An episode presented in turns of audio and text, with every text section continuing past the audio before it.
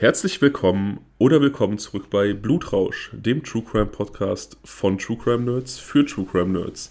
Heute in einer etwas veränderten Aufnahmesituation, denn ich sitze nicht in meinem Wohnzimmer.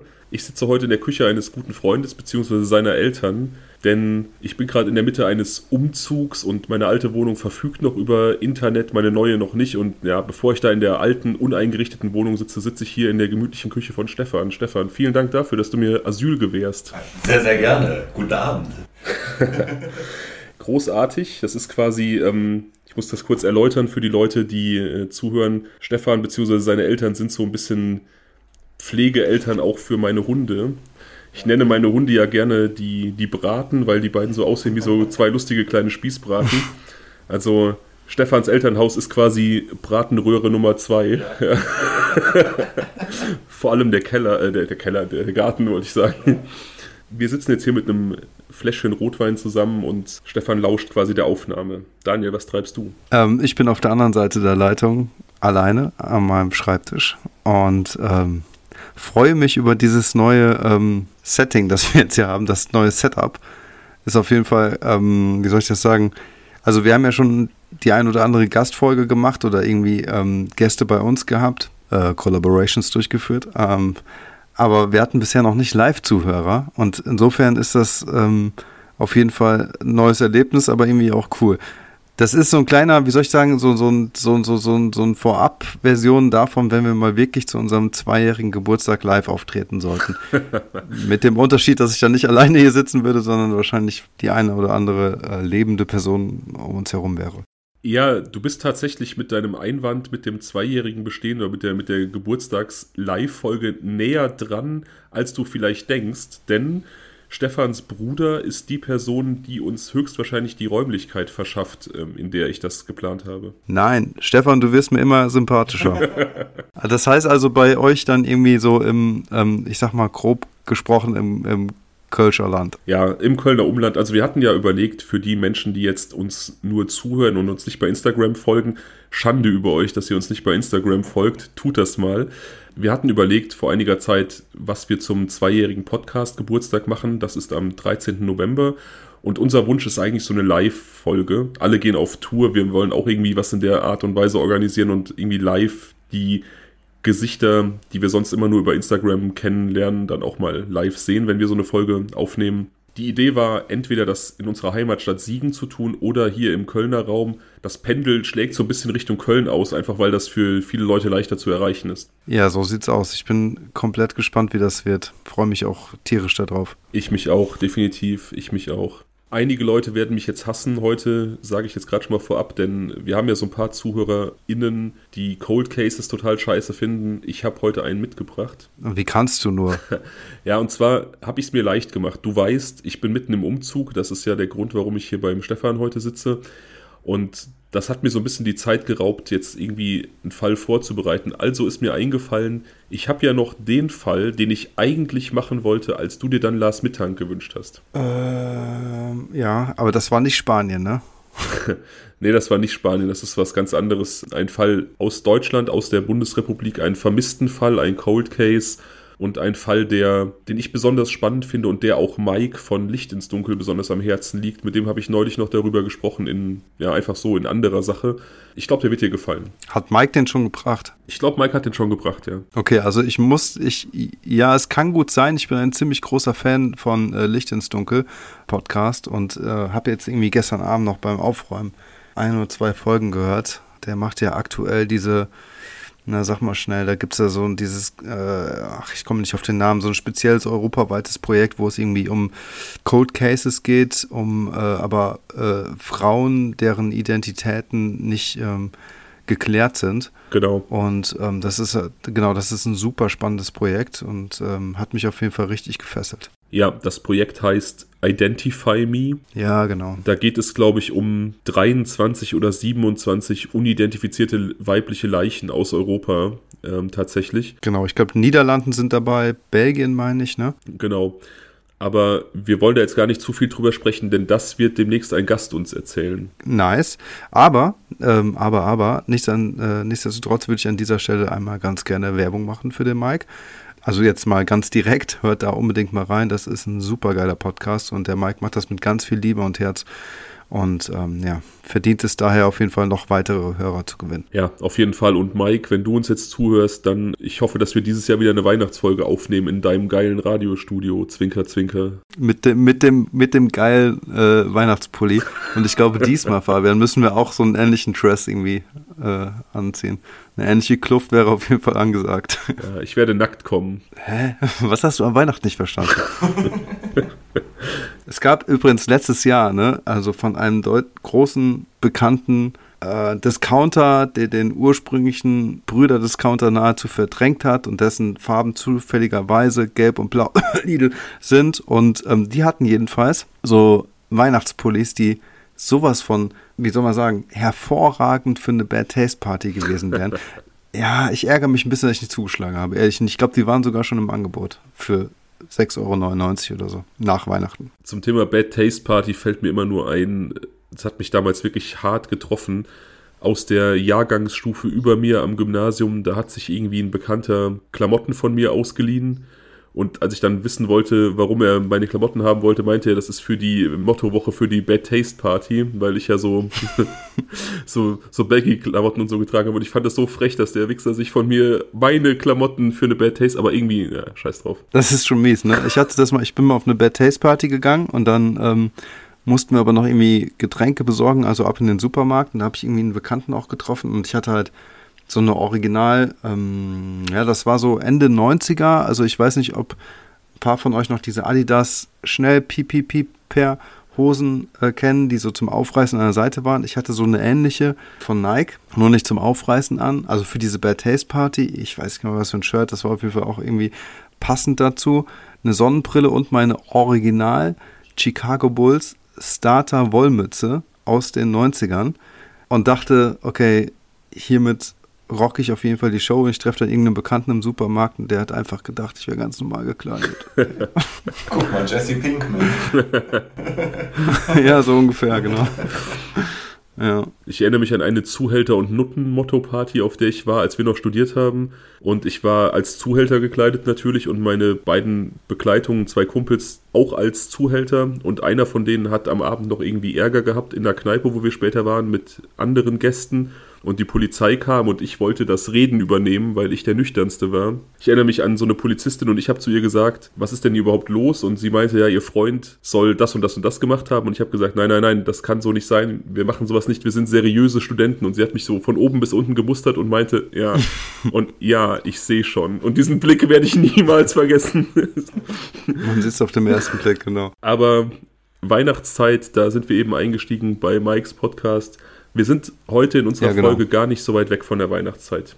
Wir sind ums Neujahr okay. fest rum. Also Silvester hat gerade stattgefunden. Mhm. Das neue Jahrtausend hat quasi gerade begonnen. Wir steigen ein am 1. Januar 2001. Okay. Schon einige Zeit her. Wie gesagt, Silvester gerade gefeiert und die 15-jährige Katrin Konert, die ja, verbringt den Tag so ein bisschen mit ihren Eltern diesen 1. Januar. Wie gesagt, Silvester steckt ihr noch in den Knochen.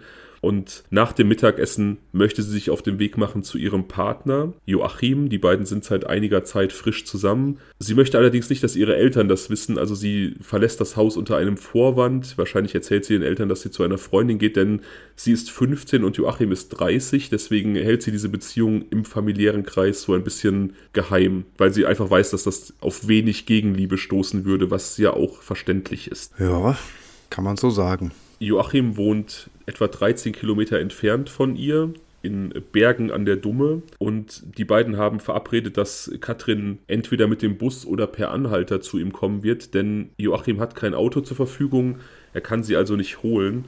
Und als Treffpunkt wird so etwa angepeilt 15 Uhr bis 15.30 Uhr bei einer Bushaltestelle nahe seiner Wohnung. Also es ist so ein bisschen so alles, wie soll ich sagen, nicht so hundertprozentig definitiv geplant, weil sie einfach nicht weiß, wird ein Bus fahren, werde ich trampen müssen, werde ich mitgenommen, er kann sie nicht holen. Aber ja, kennt man. Ich bin ja früher auch sehr oft per Anhalter gefahren. Man macht dann trotzdem irgendwie definitive Verabredungen und meistens hat es irgendwie funktioniert. Ja, man kennt das ja auch vor allem an äh, Sonn- und Feiertagen und der erste erste ist halt ein Feiertag, ne? Da ist man busfahrtechnisch häufig äh, gelackmeiert, wenn man darauf angewiesen ist. Auf jeden Fall. Es passiert dann im Endeffekt so, dass die beiden sich in der Nähe von Katrins Wohnung treffen. Also sie doch nicht zu Joachims Wohnort kommt, sondern er von einem Freund zu ihrem Wohnort gefahren wird und dieser Freund dann quasi beide in Joachims Wohnung fährt, also nach Bergen, wie gesagt, so 13 Kilometer von ihrem Wohnort entfernt, sodass sie dann den Nachmittag da zusammen verbringen können. Also sein Freundeskreis und mhm. auch ihr Freundeskreis, sie sind da eingeweiht in diese Beziehung, nur ihre Familie soll das einfach nicht mitbekommen. Mhm. Die beiden verbringen da auch den Tag, schauen Videos zusammen und hängen halt einfach ab. Und sie versucht dann so ab 17.30 Uhr, also das Treffen scheint relativ kurz gewesen zu sein, gegen 17.30 Uhr versucht sie sich dann um Mitfahrgelegenheiten zurückzukümmern. Also sie ruft verschiedene Freunde an, schreibt verschiedenen Freunden SMS diese Anrufe finden sowohl von ihrem Handy als auch vom Festnetztelefon ihres Freundes statt. Sie schreibt SMS und sie setzt sich halt einfach mit verschiedenen Leuten in Verbindung, die auch in diesem Wohnort von ihm entweder Zeit verbringen und in ihre Richtung müssen oder von denen sie einfach glaubt, dass die sie komplett abholen kommen würden. Mhm. Okay. Sie kontaktiert im Laufe dieses Tages insgesamt sieben Leute. Ein Freund sagt auch zu, sie fahren zu wollen. Allerdings ist das auch schon so gegen 17.30 Uhr, 18 Uhr und sie möchte das gerne auf einen etwas späteren Zeitpunkt verschieben weil sie noch ein bisschen Zeit bei Joachim verbringen will und ist dann da, wie gesagt, so ein bisschen, bleibt so ein bisschen ohne eine Lösung zurück. Also keiner der ganzen Leute, die sie kontaktiert hat, sagt ihr dann, okay, ich, ich mache das, ich fahre dich. Sie ähm, hm. verbringt also den Tag dann bei ihm, kann dann, glaube ich, auch irgendwann nicht mehr telefonieren, weil ihr Handy so ein Prepaid-Guthaben hat und das irgendwann aufgebraucht war. Also es ist ja nicht so wie wie es heutzutage gang und gäbe ist, dass wir Flatrates haben und quasi so lange telefonieren können, wie wir wollen, sondern damals hatte man einfach gewisse Guthaben auf seinem Handy, kann man heute immer noch erwerben, diese, diese Prepaid-Karten und wenn das einfach abtelefoniert ist, dann war es das. Genau, für alle jüngeren ZuhörerInnen da draußen, ähm, Flatrates waren zu diesem Zeitpunkt einfach undenkbar. Ähm, um eine ganz kurze Anekdote loszuwerden. Ich hatte, glaube ich, ja, es müsste so 2005, 2006 gewesen sein, die höchste Handyrechnung meines Lebens. Ich meine, das waren 400 Euro oder so. Also übertrieben teuer, weil, ja, weil es halt sowas nicht gab wie eine Flatrate. Ja, an, an sowas kann ich mich auch erinnern, dass meine ersten Handys, oder mein erstes Handy, das war noch, äh, lief über meinen Vater, das war so ein Firmenhandy, was er bekommen hat, aber er musste da irgendwie so einen gewissen Teil der Rechnung immer tragen und er ist dann irgendwann auch sehr erbost in mein Zimmer geschneit, weil ich irgendwie 200 Euro angesammelt habe oder es könnten sogar noch D-Mark gewesen sein da hatte man halt auch noch nicht so ein Verhältnis dazu. Ne? Da waren Handys neu, da hast du halt einfach telefoniert, SMS geschrieben und das kam dann so zusammen. Ja.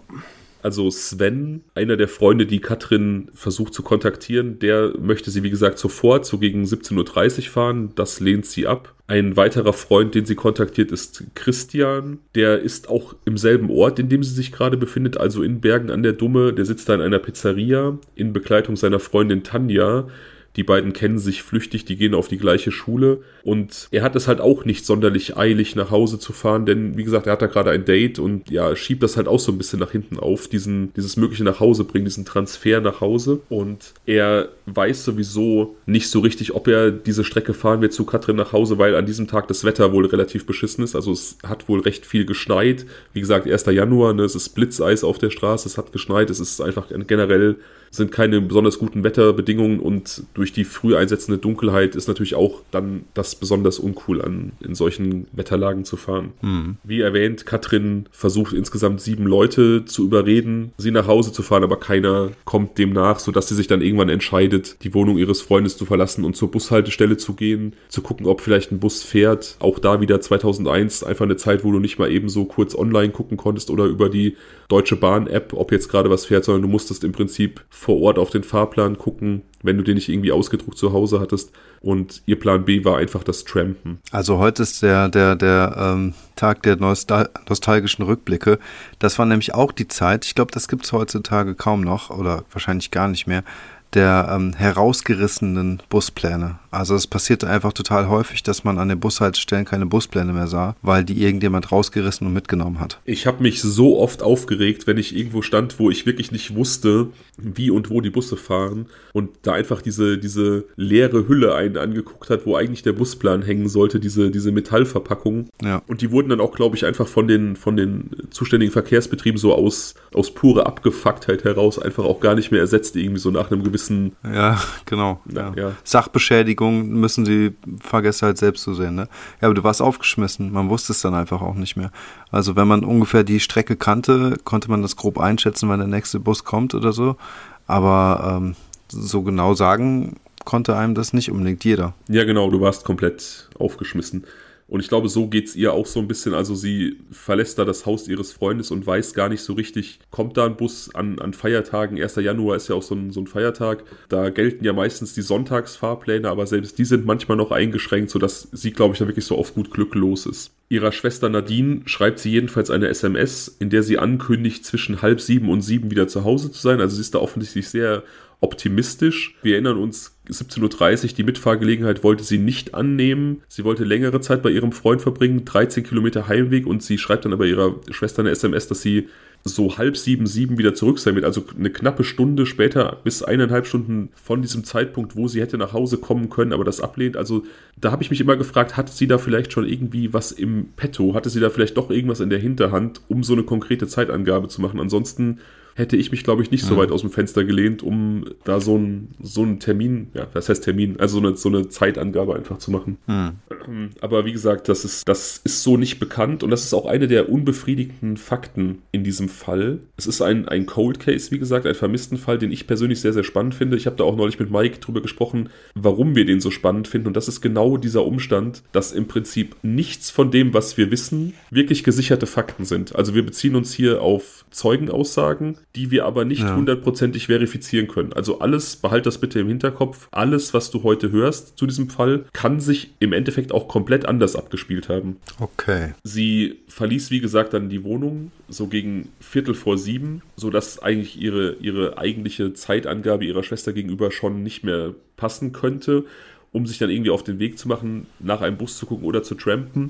Und Joachim, also ihr Freund, sagte später aus, dass es eine Art Streit, kleinere Meinungsverschiedenheiten vor ihrem Aufbruch gab. Er kann allerdings nicht mehr sagen, worum es da ging. Das ist schon so der erste Punkt, der sehr, sehr seltsam ist für mich an diesem Fall. Ich denke immer, wenn ich mit einer Partnerin eine Meinungsverschiedenheit hätte oder einen kleinen Streit und sie meine Wohnung verlässt, das ist so das letzte Mal, dass man sich sieht und das ist so die letzte Interaktion, bevor sie verschwindet und nie wieder auftaucht, dann erinnere ich mich ja. doch daran, was da passiert ist. Also ich, mir will sich das nicht erschließen, dass da angeblich keine Erinnerung vorhanden ist an diesen, an den Grund dieses Streites. Ähm, nee, eigentlich nicht, ne? Also man weiß ja nicht, wie ähm, intensiv der gute Joachim vielleicht äh, Silvester gefeiert hat, sodass er möglicherweise nicht ganz ähm, bei seinen vollen Kräften gewesen ist oder so, aber ansonsten kann mir eigentlich auch niemand erzählen, dass er jetzt das Streitthema selbst nicht mehr kannte. Ja, guter Punkt natürlich, dass er das da. Ist, es ist, es, ja, aber nichtsdestotrotz, ne? Also der wird ja dann, keine Ahnung, wenn er jetzt,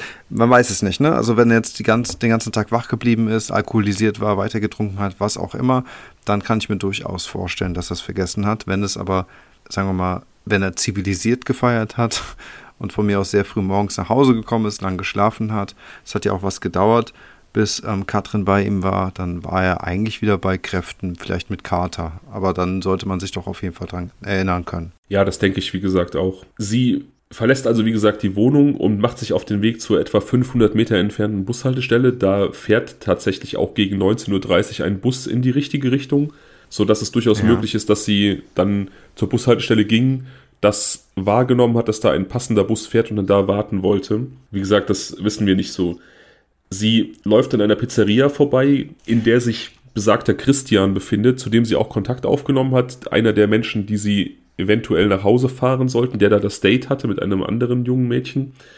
Und mhm. der sagt auch aus, dass er sie an der Pizzeria vorbeilaufen sieht. Und das ist so das letzte Mal, dass er sie sieht. Also sie hat sich an diesem Tag bei ihm gemeldet mit der Frage, ob er sie nach Hause fahren kann. Und er sieht sie dann kurz darauf oder einige Zeit später an dieser Pizzeria vorbeilaufen, wo er gerade mit seiner Freundin Tanja sitzt. Ja. Zwischen der Pizzeria und Tanjas damaligem Wohnort liegen ja so knapp 50 Meter. Und Christian will dann einfach Tanja nach Hause gebracht haben, kurz nachdem er Katrin vorbeilaufen sah an der Pizzeria die beiden haben dann noch eine Abschiedszigarette zusammen geheir äh, geheiratet, geraucht. Wie komme ich jetzt auf heiraten? Äh, Freudscher Versprecher Deluxe. Also die beiden haben eine Abschiedszigarette zusammen geraucht. Christian verabschiedet sich von Tanja und sein Heimweg würde ihn eigentlich an dieser Bushaltestelle vorbeiführen, an der Katrin stehen müsste und noch immer auf den Bus warten müsste, wenn sie sich entschieden hätte, um 19.30 Uhr diesen Bus zu nehmen. Aber sie steht dort nicht ja. mehr. Und es war auch vor 19.30 Uhr. Ja, das ist so gegen 19 Uhr. Also er hat, wie gesagt, er hat sie so gegen etwa 20 vor sieben an der Pizzeria vorbeilaufen sehen. Hattest du nicht gesagt, dass sie um Viertel nach sieben aufgebrochen ist von Joachim oder habe ich das die, da die falsche Uhrzeit? Nee, ich meinte tatsächlich Viertel vor sieben. Ich habe äh, hab ich Viertel nach so, sieben gesagt? Okay. Oh, ich meine, aber vielleicht habe ich mich auch äh, verhört. Nee, es ist sehr, sehr gut möglich, dass ich mich da versprochen habe. Also Viertel vor sieben ist sie losgelaufen. Das wird wahrscheinlich am Rotwein liegen, den wir hier nebenbei trinken. und sie ist dann, wie gesagt, kurz danach an der Pizzeria vorbeigelaufen. Und ähm, Christian und seine Begleitung haben dann wiederum einige Minuten später nur die Pizzeria verlassen. Er hat sie nach Hause gefahren, Abschiedszigarette, kurzer Abschied, Heimweg und an diesem Heimweg eben führt ihn sein Weg an dieser Haltestelle vorbei keine Katrin mehr dort. Okay. Er wird gedacht haben, dass sie wahrscheinlich anderweitig nach Hause gefahren ist, getrampt ist, was auch immer. Ja, okay. Und der Bus würde eigentlich ungefähr eine halbe Stunde später kommen. Genau, 19.30 Uhr. Ja, wäre es jetzt eine Differenz von 10, 15 Minuten gewesen, hätte ich jetzt gesagt, okay, ist jetzt auch nicht ganz unnormal bei solchen äh, ja, Busfahrten, die, ähm, wie soll ich sagen, an Feiertagen stattfinden, wo gefühlt kein Busfahrer Lust hatte, den äh, Dienst zu übernehmen. Auch das, äh, auch dabei äh, berichte ich aus eigener Erfahrung. Nee, absolut nicht. Und dann, wie gesagt, auch umso mehr natürlich, wie gesagt, es wurde mehrfach berichtet, dass da sehr, sehr schlechte Wetterverhältnisse geherrscht haben. Und auch da ist es natürlich gar nicht so unwahrscheinlich, dass dann so ein Bus sich verspätet oder gar ganz ausfällt. Das erlebt man ja gerade auch in unserer Heimatstadt ja. immer wieder. Hm gegen 19.30 Uhr ist sie jedenfalls noch nicht zu Hause angekommen und sie hatte ja ihrer Schwester gegenüber angekündigt, dass sie um diese Zeit etwa zu Hause sein würde, sodass ihre Schwester ihr eine SMS schicken möchte, um zu erfragen, wo sie sich denn befindet. Diese SMS kann allerdings nicht mehr zugestellt werden. Also sie bekommt eine Benachrichtigung, dass diese SMS nicht durchgegangen ist. Da scheint also schon ihr Handy aus gewesen zu sein. Allerdings sagt Joachim später aus, dass sie irgendwann nicht mehr versucht hat, Leute zu kontaktieren aus seiner Wohnung heraus von, über das Handy, die sie möglicherweise fahren konnten, weil ihr Akku da schon äh, kurz davor war, schlapp zu machen. Also der Gedanke, dass der Akku dann auch tatsächlich kurz nach Verlassen der Wohnung den Geist aufgegeben hat, ist äh, relativ naheliegend. Hat denn Joachim, ähm, also ja, das ist, ist es, ähm, aber hat denn Joachim mal darüber nachgedacht, äh, seine minderjährige Freundin äh, bei schlechtem Wetter selbst auch zum Bus zu begleiten? Ja, offensichtlich nicht. Also wie gesagt, fahren konnte er sie nicht. Er hatte kein Auto zur Verfügung. Und scheinbar hat er auch nicht daran gedacht, sie zum Bus zu begleiten, was tatsächlich sehr, sehr strange ist. Und ähm, ich habe da immer so ein bisschen den Gedanken gehabt, dass diese Meinungsverschiedenheit, die es kurz vorher gab, dann irgendwie doch der Gestalt war, dass er keinen Bock mehr hatte, sie zu begleiten. Dass es irgendwie doch eine etwas hm, massivere Meinungsverschiedenheit war. Vielleicht war es ihm auch einfach scheißegal, denn wenn ich mich in diese Situation hineinversetze und ich einfach merke, sie erreicht niemanden, der sie mhm. nach Hause fährt, dann würde ich vielleicht auch mein Umfeld mal mobilisieren und gucken, ob da nicht jemand sie nach Hause bringen kann, dass sie nicht ähm, bei wirklich schlechtem Wetter diese Strecke trampend irgendwie zurücklegen muss. Das würde ich mir, glaube ich, nicht antun wollen. Also, beziehungsweise ihr nicht antun wollen. Das finde ich auch immer ein bisschen komisch und ich stolpere da auch immer wieder drüber. Hm. Ja, also ich denke wohl auch, dass dieser, ähm, dieses Streitthema da irgendwie auch eine äh, Rolle wahrscheinlich gespielt hat. Trotzdem ist es mir natürlich direkt in den Sinn gekommen und mich, ja, habe ich mich einfach mal gefragt. Aber nun gut, ähm, wir waren ja auch bei einem anderen Thema jetzt gerade. Das ist ja aber auch schon, mhm. entschuldige, wenn ich dich unterbreche. Nee, alles es gut. Ist ja aber auch schon, es ist ja aber auch schon nicht normal, dass ein 30-Jähriger eine 15-jährige Freundin hat. Also ich meine, ich, ich will gar nicht darüber richten, irgendwie, und was ist schon normal, ne? Und keine Ahnung, wo die Liebe hinfällt. Aber in der Regel steht man mit 15 und 30 an so unterschiedlichen Orten im Leben, dass es eigentlich nicht zusammenfinden kann. Das ist schon sehr, sehr seltsam. Also ja, ich würde, ich, ich würde sogar noch einen Schritt weiter gehen und äh, behaupten, dass ein 30-jähriger Mann ähm, geistig gereifter ist und sich dessen bewusst sein sollte. Mehr möchte ich an dieser Stelle nicht kommentieren. Sich dessen bewusst sein sollte. Ne? Ich meine, es gibt natürlich Menschen, die sind mit 15 schon sehr, sehr reif. Ich meine, wenn man so an die eigene Jugend zurückdenkt, wir haben uns mit 15 sicherlich auch schon sehr, sehr reif gefühlt oder sehr, sehr weit gefühlt. Aber das war dann schon noch mal ein Sprung bis zum 30. Lebensjahr. Und wenn ich irgendwie daran denke, wie ich mit 15 war, wie ich mit 30 war und wie auch so 15-jährige Menschen sind, die ich erlebe oder erlebt habe. Ich hätte da mit 30, glaube ich, keine Connection gefunden, ehrlich gesagt. Aber gut, ähm, ich will das nicht bewerten. Oh ja. Ja, aber äh, das kann ich so unterschreiben, auf jeden Fall. In Katrins Familie ist jetzt auf jeden Fall so ein bisschen, ja, die Frage aufgekommen, wo sie denn wohl ist. Wie gesagt, sie ist nicht zu erreichen. Ihre Schwester hat ihr eine SMS geschrieben, die kann nicht zugestellt werden. Ihr Vater versucht nun, diese Freundin anzurufen, bei der sie eigentlich sein sollte, denn wir erinnern uns, sie hat diese Beziehung geheim gehalten. Sie sollte eigentlich bei einer Freundin namens Stefanie ihre Zeit verbringen. Ähm, da ruft der Vater nun also logischerweise an, um zu fragen, wo seine Tochter sich denn nun befindet. Und Stefanie weiß nichts davon. Also die wurde nicht eingeweiht in diesen Plan. Man hat ihr nicht gesagt, dass sie quasi das Alibi ist, sodass sie jetzt total verwirrt erzählt, dass sie keine Ahnung hat, wo Katrin ist, weil sie die auch gar nicht gesehen hat, weil sie auch kein Treffen vereinbart hatten. Und so bricht jetzt quasi diese, diese Story von Katrin ein, also beziehungsweise Stefanie durch ihr Nichtwissen mhm. verrät einfach, dass, dass die woanders gewesen ist. Aufgrund des extremen Wetters macht die Familie sich jetzt Sorgen, dass da eventuell ein Unfall vorliegen könnte. Und sie telefonieren verschiedene Krankenhäuser ab, rufen auch die Polizei an, ob da irgendwie ein Unfall geschehen äh, bekannt geworden ist, ob ihre Tochter da irgendwie verwickelt sein könnte. Aber auch da erreichen sie natürlich nichts. Gegen halb neun sind die, ich nenne es mal, Ermittlungsversuche der Familie noch immer fruchtlos. Und Katrins Vater hat sich nun entschlossen, ihr Zimmer zu durchsuchen, also quasi ihre Privatsphäre so weit zu verletzen, dass er da nach irgendwelchen Hinweisen sucht, wo sie vielleicht sein könnte. Ist ja auch so eine, so eine Entscheidung, die man sich vielleicht nicht ganz hm. leicht mhm. macht, eben weil das so, eine, so ein Eingriff in die Privatsphäre ist. Da jedenfalls findet er die Telefonnummer von Joachim und die ist dann wohl auch so notiert, dass da relativ ersichtlich ist, dass es wohl äh, ja, jemand ist, mit dem man ein romantisches Interesse verbindet. Also keine Ahnung, ob da irgendwelche Herzchen gemalt waren, jetzt so plakativ gedacht oder wie sie das aufgeschrieben hat. Auf jeden Fall ist dem Vater, glaube ich, auch relativ schnell klar, dass das ein besonderer Mensch im Leben seiner Tochter ist, dessen Nummer er da gefunden hat. Mhm. Man kann sich das visuell vorstellen ungefähr, ja. Man kann es sich visuell vorstellen, ja. Er ruft natürlich dann auch dort an und stellt dann fest, dass auch dieser Joachim nicht weiß, wo seine Tochter ist. Also gegen 9 Uhr ungefähr telefonieren die beiden und auch Joachim erzählt ihm halt, dass er nicht weiß, wo sich Katrin aufhält. Er sagt, dass sie den Tag bei ihm verbracht hat, sie haben sich getroffen und er gibt quasi so den Abend wieder, wann sie sich getrennt haben, dass sie vorhatte, nach Hause zu fahren. Ich glaube, dem Vater wird dann auch so im Laufe des Gesprächs erst bewusst, wie intensiv diese Verbindung zwischen den beiden war. Also, dass das wirklich eine Beziehung war, die da vorgelegen hat. Ja, es ist jetzt also klar, sie hat sich dort vor einiger Zeit auf den Weg gemacht und ist eben noch nicht zu Hause angekommen. Ihr Handy ist aus, sie ist nicht zu erreichen, sie ist erstmal verschwunden. Die große Schwester, die schon erwähnte große Schwester Jacqueline und ihr Freund Frank machen sich nun auf den Weg ihrerseits im PKW von Frank nach Bergen an der Dumme, eben wo Joachim wohnt, um dann mhm. auf eigene Faust nach Katrin zu suchen. Und ja, ich glaube, die hoffen eher irgendwie so, dass sie die am Wegesrand vielleicht trampenderweise sehen oder sie vielleicht in dem Ort irgendwie antreffen, fahren also quasi diese Strecke ab, die Katrin zurücklegen müsste, finden sie aber natürlich auch nicht. Hm.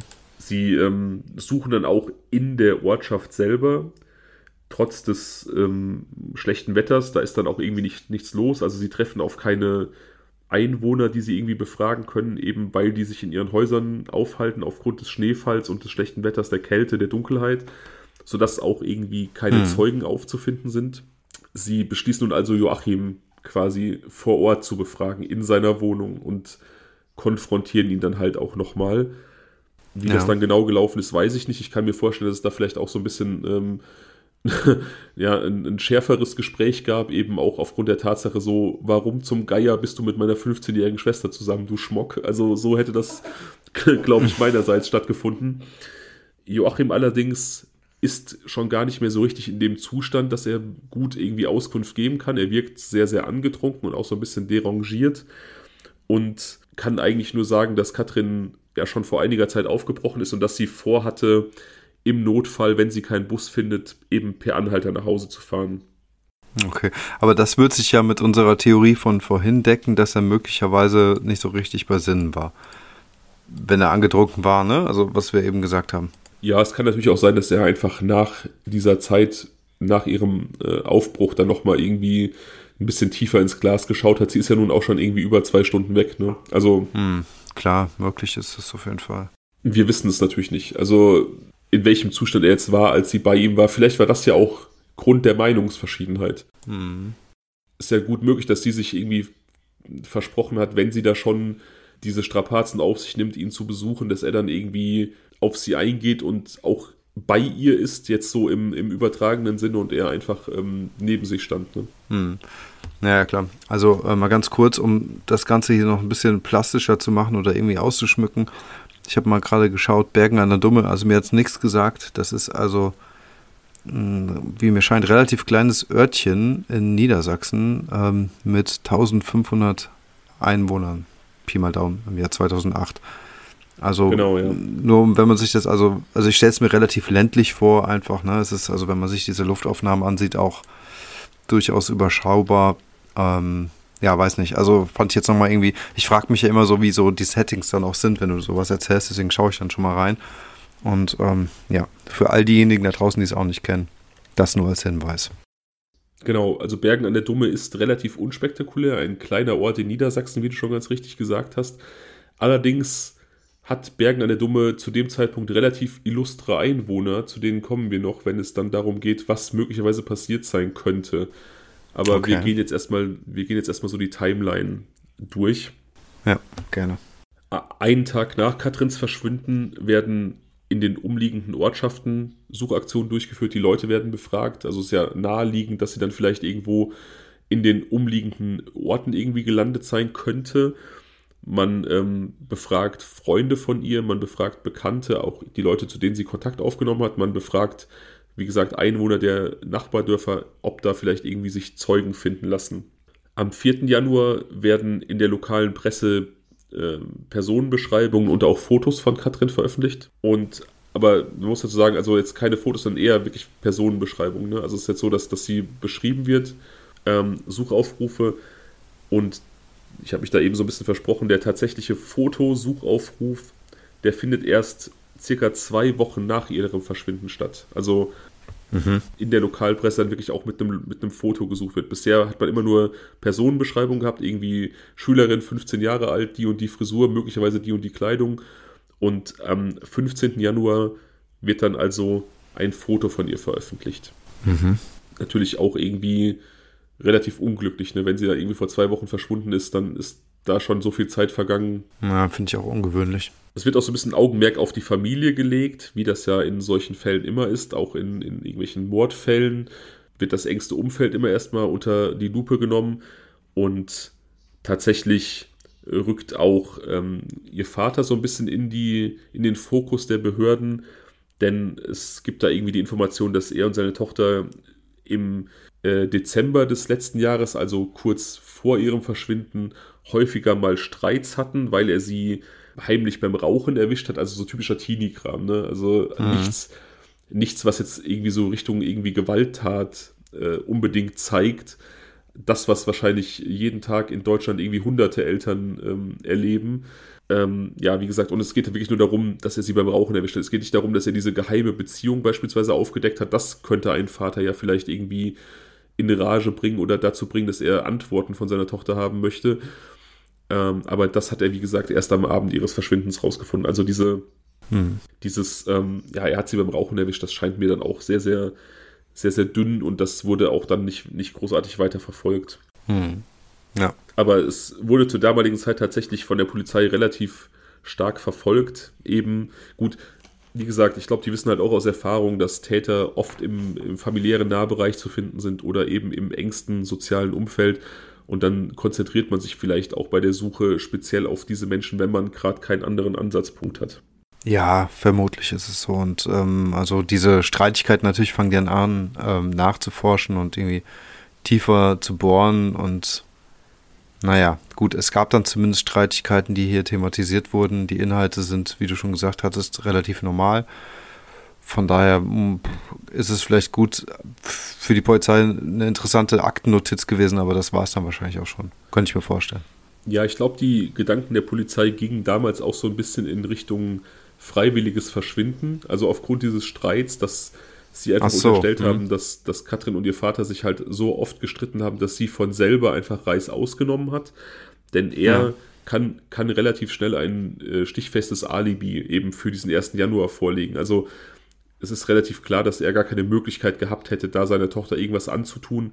Denn ihr Besuch bei, bei Joachim ist ja verbürgt. Dafür ähm, spricht die Zeugenaussage von Joachim. Dafür spricht die Zeugenaussage von dem Freund, der sie quasi gemeinsam abgeholt hat und zu Joachim gefahren hat. Und ähm, es gibt eben diesen Hinweis von Christian, der sie aus der Pizzeria heraus gesehen haben will. Und so kann man also ausschließen, dass ihr Vater da irgendwas gemacht haben könnte, weil er einfach ein Alibi hat. Ne? Aber tatsächlich ähm, räumt die Polizei dann irgendwann auch ein, dass durchaus auch die Möglichkeit eines Gewaltverbrechens besteht. Also ich glaube, die haben sehr, sehr lange in diese Richtung ermittelt, freiwilliges Verschwinden. Aber als dann da einfach sich keine großen Hinweise geboten haben, außer diesen vermehrten Streits zwischen Katrin und ihrem Vater, da haben sie dann auch angefangen, in Richtung Gewaltverbrechen zu ermitteln. Sie fangen dann also auch an, diese Personenbeschreibung, die sie in der Presse rausgegeben haben, zu erweitern. Bisher wurde Katrin immer nur so grob beschrieben und auch so grob ihre Kleidung. Jetzt werden auch so persönliche Gegenstände beschrieben, die sie höchstwahrscheinlich bei sich getragen hat. Da gibt es eine Armbanduhr, in der ihr Vorname graviert ist, das Alcatel-Handy, das sie bei sich trug. Die kennst du auch noch von früher, diese, diese etwas klobigeren, oft bunten Handys. Touch easy. One Touch Easy, sagt Stefan von der Seite. Ich Ja, kenn mich da gut, gar ja, nicht genau. aus. Ja, doch, doch. Ich meine, die Alcatel-Handys waren das nicht auch diese Klappdinger? Ich bin mir gerade nicht mehr so sicher. Also bei mir war das damals noch ein Brecher, mit dem du jemanden locker hättest erschlagen können. Ja, das auf alle Fälle. Äh, oh ja, jetzt sehe ich die One Touch Easy. Ah, okay, das geht tatsächlich eher, das ist jetzt kein Klapp-Handy, sondern das ist eher so, ja, so wie so ein Klumpen. Ja, wenn ich da an mein erstes Handy denke, ähm, Siemens S10D mit ausziehbarer Antenne, das war auch eigentlich eher so ein Selbstverteidigungsgerät als ein Telefon. Ne? Also schon krass, wie Fall. da die Technik, da hat die Technik Fall. sich wirklich hart entwickelt. Ja, definitiv. Mein erstes Handy war von Bosch, kann man sich auch gar nicht mehr vorstellen, ne? Es gibt auch so abgefahrene Handymarken, die es heute einfach gar nicht mehr gibt. Eins meiner Lieblingshandys, die ich besessen habe, war von Panasonic. Macht Panasonic noch Ja, krass. Handys? Ich denke nicht. Das hattest du, glaube ich, auch noch, als wir uns kennengelernt haben. War das nicht so? Ich meine, am Anfang hattest du so ein Panasonic-Handy. Das habe ich, während wir uns kannten, bekommen. Ja, also als wir uns kennengelernt haben, hatte ich noch was anderes. Ja. Und dieses Panasonic-Handy habe ich dann irgendwann äh, bekommen. Ja, das war mit so einer abklappbaren Kamera total crazy. Ja, genau, ich erinnere mich dunkel. Ja, Sie hatte ein Alcatel. sie hat ein Alcatel. One Touch Easy möglicherweise, ich weiß es nicht genau. Aber ähm, also das ist auf jeden Fall markant, ihr Handy, zumal Handys damals ja auch noch nicht so hundertprozentig verbreitet waren. Man mag sich das gar nicht vorstellen, aber damals hatte nicht jeder ein Handy. Also es war 2001 schon erwähnenswert, dass ein Jugendlicher ein Handy hatte. Ne? Also ich glaube, mein erstes Ja. war auch 2000. Ich hatte das Problem, ich konnte eigentlich wirklich nur meine Eltern und so anrufen, weil ich wirklich der Erste in meinem Freundeskreis war, der ein Handy hatte. Kein anderer hatte eins irgendwie. Ja, es waren auf jeden Fall die wenigsten. Also wie gesagt, dieses Handy und diese gravierte Armbanduhr. Jetzt wird dann langsam auch irgendwie um Bergen an der Dumme herum gesucht von der Polizei und von irgendwie freiwilligen Gruppen. Groß angelegte Suchaktionen finden da jetzt statt und die suchen ähm, einfach den, so den Großraum der Ortschaft ab. Da werden ähm, dann auch verschiedene, ja nicht nur Wälder und Felder durchsucht, sondern auch, man geht so weit, dass man wirklich ähm, Gartenhäuser, Wochenendhäuser, irgendwelche Schuppen, äh, alles Mögliche durchsucht und auch da findet sich einfach keine Spur von Katrin Kronert. Die Polizei setzt ähm, Leichenspürhunde und Wärmebildkameras ein und äh, es gibt Einsätze von Polizeihelikoptern eben mit Wärmebildkameras. Äh, Insgesamt neun größere Suchaktionen, also private und auch polizeiliche, finden da jetzt irgendwie so um den 20. Januar herum statt und ja, nichts fördert irgendwelche Erkenntnisse zutage. Es besteht also immer noch die Theorie, möglicherweise ein Gewaltverbrechen, möglicherweise ist sie eine Ausreißerin. In 150 anderen Ländern wird nun nach ihr verhandelt durch verschiedene, ähm, ja, durch Interpol, durch internationale ähm, Hilfegesuche der Polizei. Also man hat da quasi ihr, ihr Bild und ihre Beschreibung verbreitet, sodass die Polizei von verschiedenen Ländern einfach die Augen nach ihr aufhalten soll. Aber auch da keinerlei Erkenntnisse, sie bleibt verschwunden. Das ist erstmal so der Stand, das ist die Faktenlage, das ist das, was ähm, an diesem Tag oder in dieser Zeit passiert ist. Mhm. Erstmal sehr, sehr unbefriedigend. Eine junge Frau, die auf dem Weg von ihrem Partner nach Hause irgendwie an einer Bushaltestelle höchstwahrscheinlich verschwindet. Ja. Aber wie gesagt, wir wissen einfach so, so wenig über diese, über diesen Abend an sich. Aber natürlich gibt es auch verschiedene, ja, Verdächtige und verschiedene Personen, auf die sich die Ermittlungsarbeit in diesem Fall dann konzentriert hat. Ja. Joachim, natürlich, das liegt in der Natur der Sache. Er ist ihr Partner und er hat sie zuletzt gesehen, das auch offiziell verbrieft. Die beiden hatten einen Streit und im Laufe verschiedener Aussagen und Verhöre verstrickt er sich auch öfter in Widersprüche. Also er gibt diese Story immer wieder anders wieder. Es ist natürlich so, es ist oft verdächtig, das hört man oft in irgendwelchen Dokumentationen, wenn Polizisten reden oder irgendwelche ähm, äh, Verhörspezialisten reden, die sagen immer, es ist verdächtig, wenn jemand quasi immer die gleiche Geschichte erzählt, weil es ganz natürlich ist, dass bei Geschichten irgendwie im Laufe der Zeit gewisse Abweichungen entstehen. Und wenn jemand immer die gleiche Geschichte erzählt, ist das ein Hinweis darauf, dass etwas eingeübt wurde. Hm. Aber bei Joachim ist es so, dass die Abweichungen einfach signifikant sind, also über dieses normale okay. Maß hinausgehen. Hm. Aufgrund dieser verschiedenen Widersprüche wird jetzt auch seine Wohnung häufiger durchsucht. Auch Spezialisten des LKA werden hinzugezogen und die verhören ihn sehr akribisch. Die durchsuchen auch seine Wohnung relativ genau. Aber es kann nichts gefunden werden, was irgendwie auf ein Verbrechen hindeutet. Und mhm. der Verdacht gegen ihn wird erstmal fallen gelassen. Also wie gesagt, es ist natürlich der logische Erstverdacht, ne? der, der Partner, noch dazu deutlich älter und dann eben kann er sich nicht an diesen Streitgrund erinnern am letzten, am letzten Tag, aber offensichtlich findet die Polizei da nichts Belastbares gegen ihn. Also ich meine, äh, es ist total nachvollziehbar, dass sie ihm da äh, ins Visier genommen haben, weil, wie du eben ja schon sagtest, so diese gesamte vermeintliche Faktenlage beruht ja auf äh, Aussagen. Es gibt keine Beweise in dem Sinne. Das heißt also, wir sind wirklich auf ähm, Joachims Wort angewiesen, dass Katrin seine Wohnung genau zu dieser Uhrzeit verlassen hat. Wir wissen es aber auch nicht besser. Wir wissen nur, dass, ähm, wer war das? Christian sie, ne? In der Pizzeria gesehen hat. Auch Christian ist ein möglicher Verdächtiger. Also wie gesagt, Christian ist ähm, Tanja nach Hause gefahren, ist dann gegen 19 Uhr an der Bushaltestelle vorbeigekommen, hat dann getankt für den nächsten Tag. Er hat da irgendwie einen längeren Arbeitsausflug geplant und musste das Auto vollgetankt haben fährt dann zu Freunden weiter, hat diesen Tankbeleg als, als äh, Beweis für seine Schilderung des Abends hinterlegt und kommt gegen neun bei seinen Freunden an. Da wird immer mhm. so ein mhm. bisschen äh, darauf hingewiesen, dass diese Strecke, die er zurückgelegt hat, viel, viel kürzer ist. Also, dass er einfach keine zwei Stunden gebraucht haben kann, um dahin zu fahren, auch inklusive des Tankens nicht. Aber das wird auch nicht weiter verfolgt. Ja. Ein weiterer junger Mann, der verdächtig wird, hat seine Schwester besucht, die gegenüber der Bushaltestelle wohnte, ähm, an der Katrin offensichtlich auf den letzten Bus gewartet hat oder auch trampen wollte. Der hat seine Schwester gegen 19 Uhr verlassen, also ungefähr zu der Zeit, wo Katrin an der Bushaltestelle gewesen sein muss, ja. um zu seiner Freundin zu fahren. Und die wohnte so 10 Minuten weit weg, also er hätte so, keine Ahnung, Viertel nach sieben spätestens bei ihr sein müssen, kam aber erst nach Viertel nach acht bei ihr an. Sie weiß nicht mehr genau, wann er kam, aber sie erinnert sich, dass sie einen Film schauen wollte um Viertel nach acht im Fernsehen. Und dieser mhm. Film hatte schon begonnen, als ihr Freund zu Hause ankam bei ihr. Und sie haben den Film mhm. dann zusammen zu Ende geguckt. Also sie weiß nicht genau, es kann 20 nach acht gewesen sein, es kann halb neun gewesen sein. Es war nach Beginn dieses Viertel nach acht Fernsehfilms, sodass auch hier die Frage im Raum steht, wenn er eine Strecke von zehn Minuten hätte zu seiner Freundin, warum hat er über eine Stunde gebraucht? Aber auch er hat angeblich Katrin nicht gesehen und kann keine Aussagen dazu machen, wo sie gewesen ist.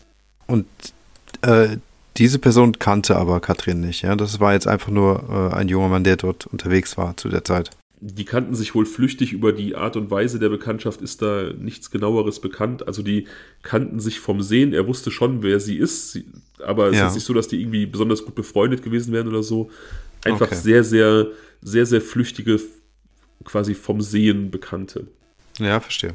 Er sagt sogar aus, dass er Katrin angeboten hat, sie nach Hause zu fahren. Also er hat sie gesehen, als er bei seiner, bei seiner Schwester aufbrach aber sie hat sich aufgrund seines rasanten Fahrstils dagegen entschieden, bei ihm mitzufahren. Also mhm. Er verlässt das Haus seiner Schwester, sieht Katrin an der Bushaltestelle, sagt, soll ich dich mitnehmen? Ja, nee, du fährst mir zu, zu, ähm, zu schnell. Er verlässt sie, er fährt weiter, kommt aber viel, viel später bei seiner Freundin an, als eigentlich äh, angemessen, also aufgrund der Strecke angemessen wäre. Ist schon seltsam, ne? Ähm, aber immerhin können wir jetzt den äh, Weg von Katrin bis zur Bushaltestelle rekonstruieren. Das war ja vorhin, endete der Weg quasi an der Pizzeria. Jetzt wissen wir, sie ist auch wirklich dort angekommen. Ja, also das zumindest jetzt aufgrund dieser Aussage beruht. Ne? Also, ja, genau, klar, ja. Hm. Ja, also Christian kann natürlich sein, wie gesagt, der hat sie aus der Pizzeria gesehen. Jetzt mhm. wissen wir, wie gesagt, es war, es war keine guten Witterungsverhältnisse. Es war natürlich auch schon dunkel zu der Zeit, wo sie da vorbeigekommen ist. Mhm. Also deut deutlich nach 18 Uhr. Es kann sein, dass er sie verwechselt hat. Also seine Aussage muss jetzt nicht unbedingt stimmen, dass sie da an der Pizzeria ja. vorbeigekommen ist. Mhm. Dieser junge Mann jetzt hier sagt, dass er sie gesehen hat, dass er ihr angeboten hat, sie nach Hause zu fahren. Das wäre ja ein Indikator. Er hätte ja mit ihr gesprochen. Aber es kann ja auch gut sein, dass er sich aus irgendwelchen Gründen da irgendwie wichtig machen will. Also es ist immer noch nicht eindeutig verbürgt, dass sie da an der Bushaltestelle war. Mhm. Aber interessant auf jeden Fall, dass wenn sie da gegen 19 Uhr gewesen ist und er ihr eine Mitfahrgelegenheit angeboten hat, weil er in die gleiche Richtung musste, um seine Freundin zu besuchen, dass sie dann abgelehnt hat. Also das spricht ja entweder dafür, dass sie auf den Bus warten wollte, noch eine halbe Stunde, was ja aufgrund der Kälte und des schlechten Wetters eher unwahrscheinlich ist. Es könnte aber auch bedeuten, dass sie schon eine andere Mitfahrgelegenheit in Aussicht hatte. Mhm. Also, das war das immer so mein Gedanke. Ne? Ich, ich denke mir, auch wenn jemand vielleicht irgendwie ein bisschen rasanter unterwegs ist, wenn man das so abwägt, okay, eine halbe Stunde wirklich im, im schlechten Wetter stehen, in der Kälte und bei, bei vielleicht auch Schneeregen, dann würde man wahrscheinlich diese Mitfahrgelegenheit nehmen. Aber dass sie das ablehnt, wenn es so gewesen ist, könnte halt einfach bedeuten, dass sie was in, in petto hatte.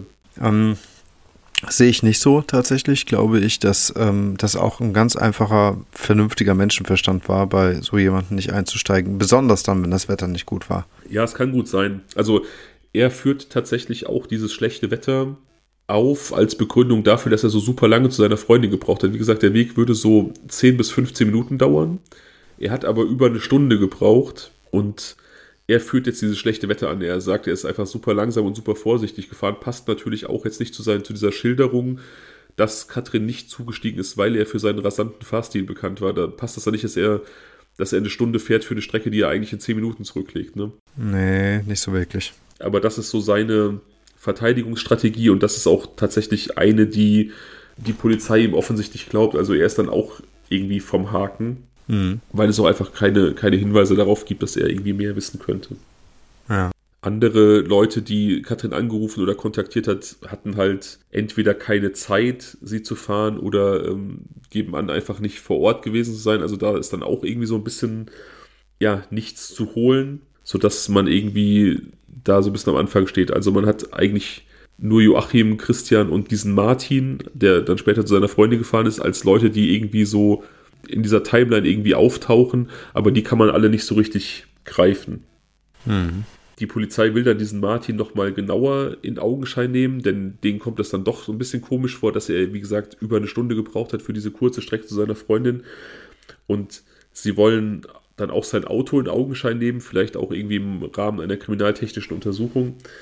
Aber ähm, er stimmt erst nach einiger Zeit zu, also er verweigert das erst so eine Zeit lang und ähm, als er dann zustimmt, wird nichts gefunden. Also er hat durchaus genug Zeit, er hat das lang genug verweigert, um da eine penible Reinigung vorzunehmen. Möglicherweise eine Unterstellung. Kann halt auch sein, dass er einfach sich damit unwohl gefühlt hat, das lange rausgezögert hat, aber als dann die Polizei schlussendlich das Auto untersucht hat, konnte einfach nichts gefunden werden. Mhm. Was auch der Polizei damals große Kritik eingebracht hat, dass man da nicht irgendwie diese Durchsuchung des Autos juristisch stärker irgendwie durchgesetzt hat, sondern da irgendwie auf diese Freiwilligkeit äh, aufgebaut hat. Martins Freundin befeuert noch so ein bisschen den Verdacht an ihm. Sie sagt an, dass er aufgrund zweier Todesfälle im engsten Familienkreis zu der Zeit extrem angeschlagen gewesen ist, emotional und instabil war.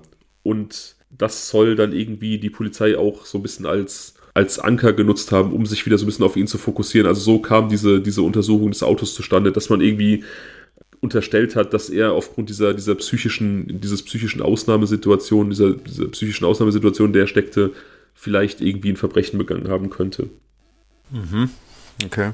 Ein weiterer Verdächtiger, der von der Polizei ins Auge gefasst wird, ist ähm, ein Mann namens Sven. Den habe ich ganz kurz erwähnt. Den hat Katrin angeschrieben um 17.30 Uhr und gebeten, sie nach Hause zu fahren. Und er hatte ihr auch zugesagt, sie um 17.30 Uhr nach Hause zu fahren, aber sie wollte dann etwas später gebracht werden, weil sie noch mehr Zeit bei Joachim verbringen wollte. Ja. Sven kennt Katrin durch diese heimliche Verbindung zu Joachim. Er ist eher ein Freund von Joachim, aber ja, wie gesagt, eingeweiht in diese Beziehung und ähm, ja, dadurch auch so ein bisschen zum Vertrauten von ihr geworden. Er wohnt ganz in der Nähe von Joachim und auch ganz in der Nähe von eben dieser Bushaltestelle, von der Katrin höchstwahrscheinlich verschwunden ist. Mhm. Aber er erzählt, dass er ein Alibi für diesen Abend hat. Also er kann es nicht gewesen sein, er kann da nichts mit zu tun haben mit ihrem Verschwinden, denn er war bei Freunden. Er hat in der Pizzeria, in der Christian mit Tatjana gesessen hat, jetzt sage ich Tatjana, Tanja gesessen hat, eine Pizza geholt, die er dann bei Freunden verzehrt hat. Und Christian hat ihn auch dort gesehen. Christian hat ihn nicht gesehen und seine Freunde erinnern sich nicht daran, dass er an diesem Abend bei ihnen war und da eine Pizza gegessen hat. Also mhm. okay. ein Alibi, das so auch nicht unbedingt haltbar ist, aber das von der Polizei auch nicht großartig weiterverfolgt wird. Und es ist ja auch also, total seltsam, dass das er irgendwie einen Besuch bei seinen Freunden angibt als Alibi, die sich aber allesamt nicht erinnern. Also es ist jetzt nicht irgendwie ein Kumpel, es sind mehrere Freunde, bei denen er gewesen sein will, eine Pizza verzehrt haben will und die können sich allesamt nicht an ihn erinnern. Er sagt sogar, dass er bei seinen Freunden telefoniert haben will. Also er hat das Festnetztelefon dieser Freunde benutzt, bei denen er Pizza gegessen hat, um bei Joachim anzurufen, um Katrin nochmal anzubieten, sie nach Hause zu bringen. Hm. Aber auch dieser Anruf hat nachweislich nicht stattgefunden. Also von diesem Telefon ist niemals telefoniert worden an diesem Abend. Hm. Auch sein Handy ist nicht benutzt worden. Also er hat diesen, er hat dieses, dieses Telefonat mit, mit Katrin, das von ihr ausgeführt wurde, aber er hat sie auf jeden Fall nicht zurückgerufen. Also seine, seine Aussage ist, er war bei Freunden, er hat dort Pizza gegessen, er hat Katrin nochmal angerufen, um ihr zu sagen, dass er sie jetzt fahren könnte. Und nachdem für die Polizei feststeht, dass er nicht von dem Festnetz dieser Leute aus telefoniert hat, die sich nicht an seine Anwesenheit erinnern, untersuchen sie seine Handydaten und auch davon hat er nicht telefoniert. Also seine Geschichte stimmt quasi hinten und vorne nicht. Okay, dann haben sie doch hoffentlich auch weiter geforscht, um zu gucken, was er sonst gemacht haben könnte, oder? Nee, also das hm. hat man dann nicht weitergetan. Er gibt dann nur noch an, dass er sich dann irgendwann auf den Weg in seine Wohnung gemacht hat, wo er dann gegen Viertel vor neun, neun seine Freundin empfangen hat. Das hat dann wohl auch stattgefunden, aber es ist ja trotzdem ein relativ langes Zeitfenster, in dem er kein Alibi hat, denn wie gesagt, seine Freunde erinnern sich nicht an seine Anwesenheit. Das fühlt sich hier alles an wie so ein richtiger Episodenfilm und alles dreht sich um diese Pizzeria, weißt du das? Also ich und immer diese, diese gleichen Zeitfenster und gleichen Zeitslots und immer, wie oft hast du es jetzt schon, ich glaube das zweite oder dritte Mal jetzt, das, ja eigentlich das dritte Mal, dass ähm, diese jungen Männer sich anschließend mit ihren Freundinnen um ungefähr 21 Uhr getroffen haben. Das ist irgendwie ähm, ganz spannend zu beobachten. Macht aber auch diese Recherche nicht gerade leichter, ne? Genau, Christian hat sich mit Freunden getroffen, nachdem er, wie gesagt, äh, Tanja nach Hause gebracht hat und tanken gefahren ist für ein, eine längere Fahrt am nächsten Tag. Das ist auch von den Freunden verbürgt. Aber er ist halt, wie gesagt, erst so gegen 21 Uhr dort angekommen, also auch ein, ein gewisser Zeitslot, in dem er kein Alibi hat. Sven will irgendwo gewesen sein, aber das äh, können wir nicht so richtig nachweisen. Außer eben, dass er so gegen Viertel vor neun, neun seine Freundin zu Hause empfangen hat, aber auch da ein größerer Zeitslot, der irgendwie ohne Alibi ist. Und Martin, der dritte junge Mann, war irgendwann zwischen ja eher so 20 nach acht, halb neun bei seiner Freundin, obwohl er gegen sieben bei seiner Schwester aufgebrochen ist. Also nochmal für eine Strecke, für die man eigentlich zehn Minuten braucht, irgendwie über ja, eineinhalb Stunden ungefähr gebraucht hat. Also drei, drei Leute, die in diesem Ort wohnen, die irgendwie eine rudimentäre oder auch stärkere Verbindung zu Katrin haben und tatsächlich kein nachvollziehbares Alibi zur vermutlichen Zeit des Verschwindens. Genau. Dass aber ähm, alle später dort erscheinen, wo sie erscheinen wollten, ist ja irgendwie deckungsgleich und von daher würde das zumindest ähm, verifizieren, dass diese Witterungslage wirklich so schwierig war, dass sich die Verkehrssituation möglicherweise dementsprechend äh, entschleunigt hat. Ja, genau. nach etwa zwei Jahren, also da ist quasi immer noch Ermittlungsarbeit vollzogen worden, aber bei den drei Verdächtigen kommt man nicht weiter, rückt erstmal ein vierter Mann ins Zentrum der Ermittlungen. Das ist der Vermieter der Familie Konert, also der zum damaligen Zeitpunkt der Vermieter war. Da kam raus, dass er kurz nach dem Verschwinden von Katrin bei einem Arzt behandelt wurde aufgrund einer Verletzung am Auge. Und er hat angegeben, bei irgendwelchen Gartenarbeiten von einem Ast im Auge getroffen worden zu sein. Aber das kommt allen so ein bisschen komisch vor, weil man ja Anfang Januar eigentlich keine Gartenarbeiten voll, vollführt. Und jetzt wird so ein bisschen unterstellt, dass Katrin möglicherweise nach Hause gekommen sein könnte, der Vermieter sie irgendwie abgepasst haben könnte, da im, im Kampfgeschehen sie ihn am Auge verletzt hat und er das dann als Arbeitsunfall im Garten getarnt hat. Hm. Er hat auch kein aussagekräftiges Alibi. Er lebt zwar mit seiner Ehefrau zusammen, aber ähm, die ist auf einer Kur, also um die Ehe scheint es auch generell nicht besonders gut bestellt zu sein. Und sie ist auf einer Kur, sodass sie also quasi außer Hauses oder außerhalb dieser Gleichungen ist, weil sie eben nicht weiß, wo ihr Mann zu dieser Zeit gewesen sein könnte. Mhm. Die Polizei kann allerdings dann seinen Tagesablauf und seine Aufenthaltsorte rekonstruieren und kommt zu dem Schluss, dass er auch nichts mit dem Verschwinden zu tun hat. Er hätte zwar ähm, aufgrund seiner beruflichen Tätigkeit die Chance gehabt, eine Leiche verschwinden lassen zu können, also so, dass sie wirklich nicht mehr auffindbar gewesen wäre. Und ja, das ist sehr, sehr komisch mit dieser Verletzung. Das hätte irgendwie in Folge von einem, von einem Kampf stattfinden können, aber er war sehr, sehr kooperativ und das Alibi, das er dann irgendwie gestrickt hat, dass er der Polizei durchgegeben hat, das schien dann auch Hand und Fuß zu haben. Also mhm. Man konnte seinen Tagesablauf, wie gesagt, relativ genau verfolgen und eben diese ähm, kooperative Art der Zusammenarbeit, dass er einfach offensichtlich nichts zu verbergen hat, dass ihm sehr daran gelegen war, der Polizei zu helfen, das hat auch nochmal positiv für ihn gewirkt. Mhm. Könnte natürlich auch jetzt eine sehr, sehr gute Masche gewesen sein. Ne? Also wenn ja, du, klar. wenn du vielleicht irgendwie soziopathisch gestrickt bist, dann ähm, spielst du das Spiel einfach mit und guckst, was die Polizei von dir möchte und bedienst das einfach. Hm. Ja, genau. Ich hatte anfangs erwähnt, oder äh, nicht anfangs, aber als du über Bergen eine Dumme gesprochen hast, habe ich erwähnt, dass es dort zum Zeitpunkt von Katrins Verschwinden einige illustre Bewohner gab, auf die man vielleicht mal ein Augenmerk richten sollte. Ja, Und zu genau. denen möchte ich jetzt kommen. Okay, das waren noch gar nicht die drei Herren. Okay. Dann bin ich mal gespannt. Nein, es gibt da äh, durchaus mehrere äh, Menschen, nicht nur diese drei Verdächtigen. Es gibt dort eine Sekte, die sogenannte Telhammer Society. Das ist eine 1979 gegründete spirituelle Gemeinschaft in Anführungsstrichen. Sekte könnte man böswillig sagen, die in Bergen an der Dumme ansässig ist, beziehungsweise deren Gründer Dietmar Escher ist dort ansässig und somit ist da auch so ein bisschen das, das Epizentrum dieser Sekte. Und das ist eine ja, sie bezeichnen sich als neosatanistische Organisation, also eine ähm, Sekte von fragwürdiger Reputation, die diversen Gerüchten zufolge auch in verschiedenste seltsam anmutende Rituale und Aufnahmeprüfungen verstrickt sein soll. Da geht es dann irgendwie, keine Ahnung, um Opfergaben für den Satan und irgendwelche Sexorgien, was dadurch untermauert wird, dass der ähm, der Sektengründer in den 90er Jahren wegen Körperverletzung und Vergewaltigung äh, vorbestraft war. Also kein netter Mensch, sondern jemand, der durchaus eine gewisse kriminelle Energie in sich trägt. Hm.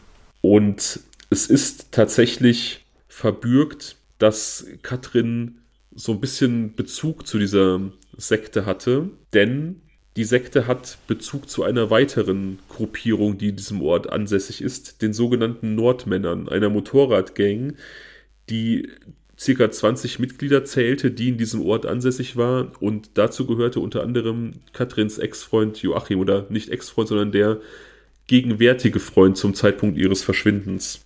Ja. Und auch die, auch diese Nordmänner sind so ein bisschen verschrien als ja, so kleinkriminelle Unruhestifter, Raufbolde, als jetzt, jetzt nicht unbedingt jetzt krim, äh, organisierte Kriminalität, sondern eher so, ja, Dorfhooligans, aber halt auch mit einem gewissen Gewaltpotenzial. Und auch da muss man natürlich sagen, ist es vielleicht nicht so optimal, dass ein 15-jähriges Mädchen durch ihren 30-jährigen Partner in solche Kreise eingeführt wurde. Also es gibt durchaus Belege dafür, dass sie da auch auf irgendwelchen Clubabenden häufiger anwesend war. Das ist natürlich auch kein Umfeld für einen Teenager, ne? zumal auch da Gruppenmitglieder wegen Waffenhandel beispielsweise verurteilt worden oder wegen anderen Rechtsbrüchen. Also das sind jetzt auch keine, ist jetzt nicht irgendwie so ein, so ein friedlicher Dorfverein gewesen. Mhm. Wow, okay, ja. Da gebe ich dir vollkommen recht, da sollte sich kein Teenager aufhalten. Ja, also ich persönlich denke immer wieder, dass der, dass der Schlüssel zur Aufklärung da irgendwie verortet ist. Also ich glaube zwar auch, dass es seltsam ist, dass diese drei jungen Männer sich immer so ein bisschen widersprechen, beziehungsweise dass deren Stories so inkonsistent sind, äh, was diesen Abend angeht und auch ihre Zeiten. Aber ich glaube, es lohnt sich eigentlich viel mehr mal so ein Auge auf Joachim zu richten und auf diese Beziehung zwischen Joachim und Katrin und dann eben diese, diese Verquickungen und Verbindungen. Da ist soweit nichts bei rausgekommen. Die Polizei hat da, glaube ich, auch in diese Richtung eher stiefmütterlich ermittelt. Also die haben, glaube ich, relativ viel wertvolle Zeit am Anfang damit vertan, dass man eben diese Theorie geprüft hat, dass sie von zu Hause weggelaufen sein könnte. Hm. Ähm, okay, das heißt also, dass Katrin seitdem verschwunden ist. Und gibt es denn dort die Möglichkeit, dass sie vielleicht auch in einen See oder sowas eingekracht ist? Oder weiß nicht, das ist ja irgendein Fluss oder was, der da durchfließt. Ähm, also, dass sie wirklich vielleicht einfach nur einen schlimmen Unfall haben, gehabt haben könnte. Boah, ich weiß nicht, es ist halt sehr, sehr unwahrscheinlich. Ne? Also, sie hat ja wahrscheinlich die Hauptstraße nicht verlassen, wenn sie da irgendwie darauf hofft, nach Hause zu kommen. Sie wusste, dass da in einer halben Stunde ein Bus fahren würde. Jetzt gegeben den Fall wirklich, dass sie um 19 Uhr an dieser Bushaltestelle gewesen ist, dann wusste sie, dass da ein Bus kommen würde in einer halben Stunde. Und auch wenn sie trampen wollte, dann wäre ja ihre beste Möglichkeit gewesen, einfach an der Hauptstraße sich aufzuhalten. Also als alter Tramper kann ich das aus Erfahrung berichten. Da entfernst du dich nicht von der Hauptstraße, da ähm, bleibst du irgendwie da, wo du den größtmöglichen Erfolg irgendwie spürst. Ne? Ja, aber diese Erfahrung hattest du ja vielleicht auch nicht schon mit, mit 15. Und ähm, möglicherweise ist dieser Bus eben nicht gekommen. Oh, also wäre ja mal spannend herauszufinden, ob dieser wirklich dann auch gefahren ist. Und wenn nicht, müsste sie vielleicht notgedrungen alleine losgezogen sein. Es wäre auch vielleicht mal spannend gewesen, in Erfahrung zu bringen, ob die Busfahrer irgendwen gesehen haben, falls jetzt also dieser Bus gefahren sein sollte. Oder irgendwie, oder irgendwelche äh, äh, einfache ähm, Busfahrgäste oder sowas. Ich denke, dass das überprüft worden ist, aber das ist nicht öffentlich gemacht worden. Also gehe ich davon aus, dass das überprüft wurde, aber keine Erkenntnisse zutage gefördert hat, die jetzt irgendwie für den Fall wichtig wären. Also hm. keine Erkenntnisse, die jetzt irgendwie diesen Ablauf in Frage stellen. Ne? Ja, verstehe. Es ist vielleicht erwähnenswert, dass es ähm, auf dem Clubgrundstück oder auf dem Grundstück eines der Mitglieder dieser Nordmänner, dieses Motorradclubs, ähm, der da besonders involviert war, da gab es dann irgendwie seitens der Polizei eine Untersuchung, äh, eine Durchsuchung, auch im Hinblick auf die, das Verschwinden von Karin Konert. Und angeblich haben da irgendwie Leichenspürhunde auch angeschlagen, aber das hat dann auch nichts weiter zutage gefördert. Also man hat dann da nichts gefunden und dann auch nicht mehr weiter suchen können. Also auch nochmal so ein, so ein Nebenaspekt, der so ein bisschen unbefriedigend ist, ne? dass da irgendwie so ein Fund im Raum stand auf dem Grundstück von jemandem, der irgendwie um, auf Umwege involviert war, aber das dann auch nicht weiter erhärtet wurde. Mhm. Das ist irgendwie kaum vorstellbar, dass da einfach so ein junger Mensch verschwindet aus dem Nichts und einfach gar nicht mehr auftaucht. Ja, insgesamt finde ich es halt einfach strange. Ne? Also, soweit es der öffentlichen Berichterstattung zu entnehmen ist, ist da im Umfeld dieses Motorradclubs super, super wenig und super stiefmütterlich ermittelt worden. Ne? Und ich, ich bin jetzt niemand, der irgendwie diesem Motorradclub-Klischee irgendwie zum Opfer fällt und sagt, dass das irgendwie alles Verbrecher sind oder dass das irgendwie alles schlechte Menschen sind. Hm. Aber dass es da ein, ein, inhärentes Machtgefälle gibt, wenn eine 15-jährige Frau auf einer Party sich aufhält oder in diesem Umfeld bewegt mit lauter erwachsenen Menschen, die eher kriminell geprägt sind. Ne? Das ist ja wohl vollkommen logisch. Und dass da vielleicht dann auch es nahe liegt, dass Dinge möglicherweise geschehen, die gegen ihren Willen passiert sind, das sollte auch logisch sein.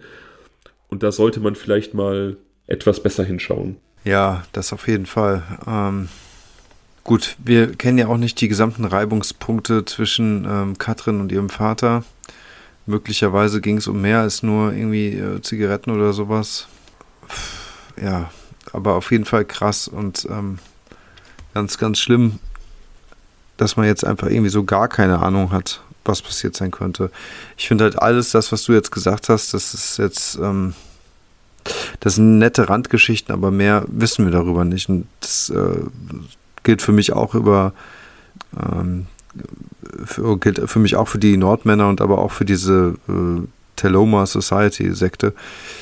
Weil, ähm, gut, die gab es dort halt, aber das heißt jetzt erstmal gar nichts. Ja, ja, das stimmt. Also das ist einfach nur, sind nur Randgeschichten, da hast du recht, einfach, einfach nur erwähnenswert, dass in diesem unscheinbaren Dorf in Niedersachsen, das wie gesagt wenig über 1000 Einwohner zählt, mhm. zu dem Zeitpunkt sich doch so viele seltsame Gestalten da getummelt haben. Ne? Mhm. Das auf alle Fälle, ja. Die Polizei hat auf jeden Fall in den Folgejahren auch immer wieder Grundstücke durchsucht, auch teilweise ähm, Grabungen vorgenommen, ist da verschiedenen äh, Hinweisen nachgegangen, hat sogar auf ähm, Archäologen und Anthropologen zurückgegriffen, die halt bei Grabungen unterstützt haben. Also man hat da schon äh, versucht, wirklich massiv nach ihr zu suchen, auch nach irgendwelchen ähm, Anomalien in der, in der Natur quasi Ausschau zu halten, also wo quasi Gräber ausgehoben worden sein könnten. Also das ist ja so, wenn du, wenn du mhm. irgendwo ein Grab schaufelst und das zuschaufelst, dann fällt das quasi im Landschaftsbild auf, jemandem, der sich mit Landschaftsbildern irgendwie befasst. Ne? All das ist ausgeschöpft worden rund um diesen Verschwindungsort herum und all das hat auch zu keinem äh, Ergebnis geführt. Ja. Ich kann mir auch kaum vorstellen, dass es jetzt irgendwie ähm, ein Entführer von außerhalb war oder so, ähm, weil dadurch, dass es eben so eine kleine, eine kleine Ortschaft ist, ist es jetzt, wie soll ich sagen, es wäre schon, also es ist jetzt nicht so die Strecke, die man vielleicht so fahren würde, möglicherweise. Oder jemand hat gezielt Dumme angesteuert an diesem Tag äh, in der Hoffnung, jemanden ein potenzielles Opfer zu finden und dann vielleicht auch gefunden zu haben. Aber ähm, das halte ich eher für ausgeschlossen.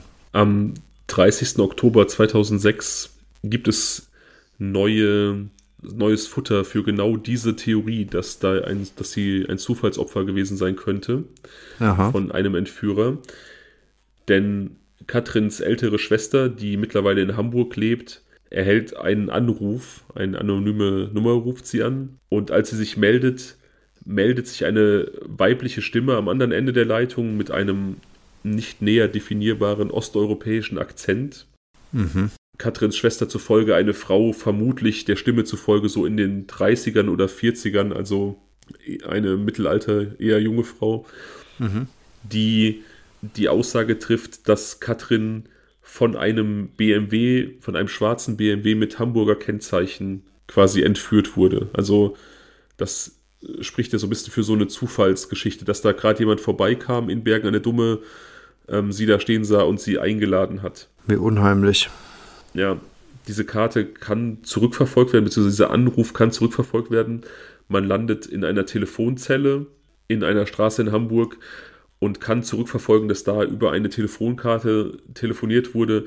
Allerdings kann man das halt nicht zurückverfolgen. Die Telefonkarten waren ja nicht personalisiert oder so. Also es ist jetzt nicht wie ein Handyanruf, dass man das irgendwie zurückverfolgen konnte, sondern ja, man konnte einfach nur den Ausgangspunkt dieses Anrufs ermitteln, aber die Person ansonsten nicht und eben auch nicht den Wahrheitsgehalt dieser Aussage.